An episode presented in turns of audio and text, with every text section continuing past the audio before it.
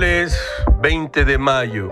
Tras recibir un país con numerosos muertos, muertos al alza, en la actual administración los delitos de homicidios dolosos y feminicidios han disminuido. Así lo afirmó quién?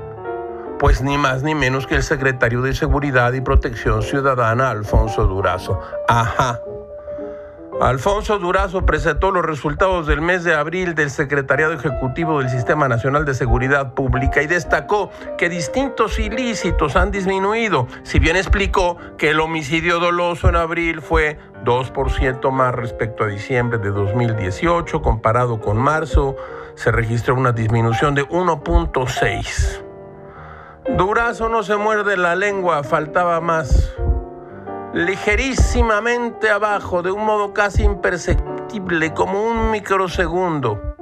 A través de conceptos impresionantes, Durazo afirmó que el mes más violento no fue marzo de 2020, sino julio de 2018, fecha en la que se registraron 3.074 homicidios dolosos en el país.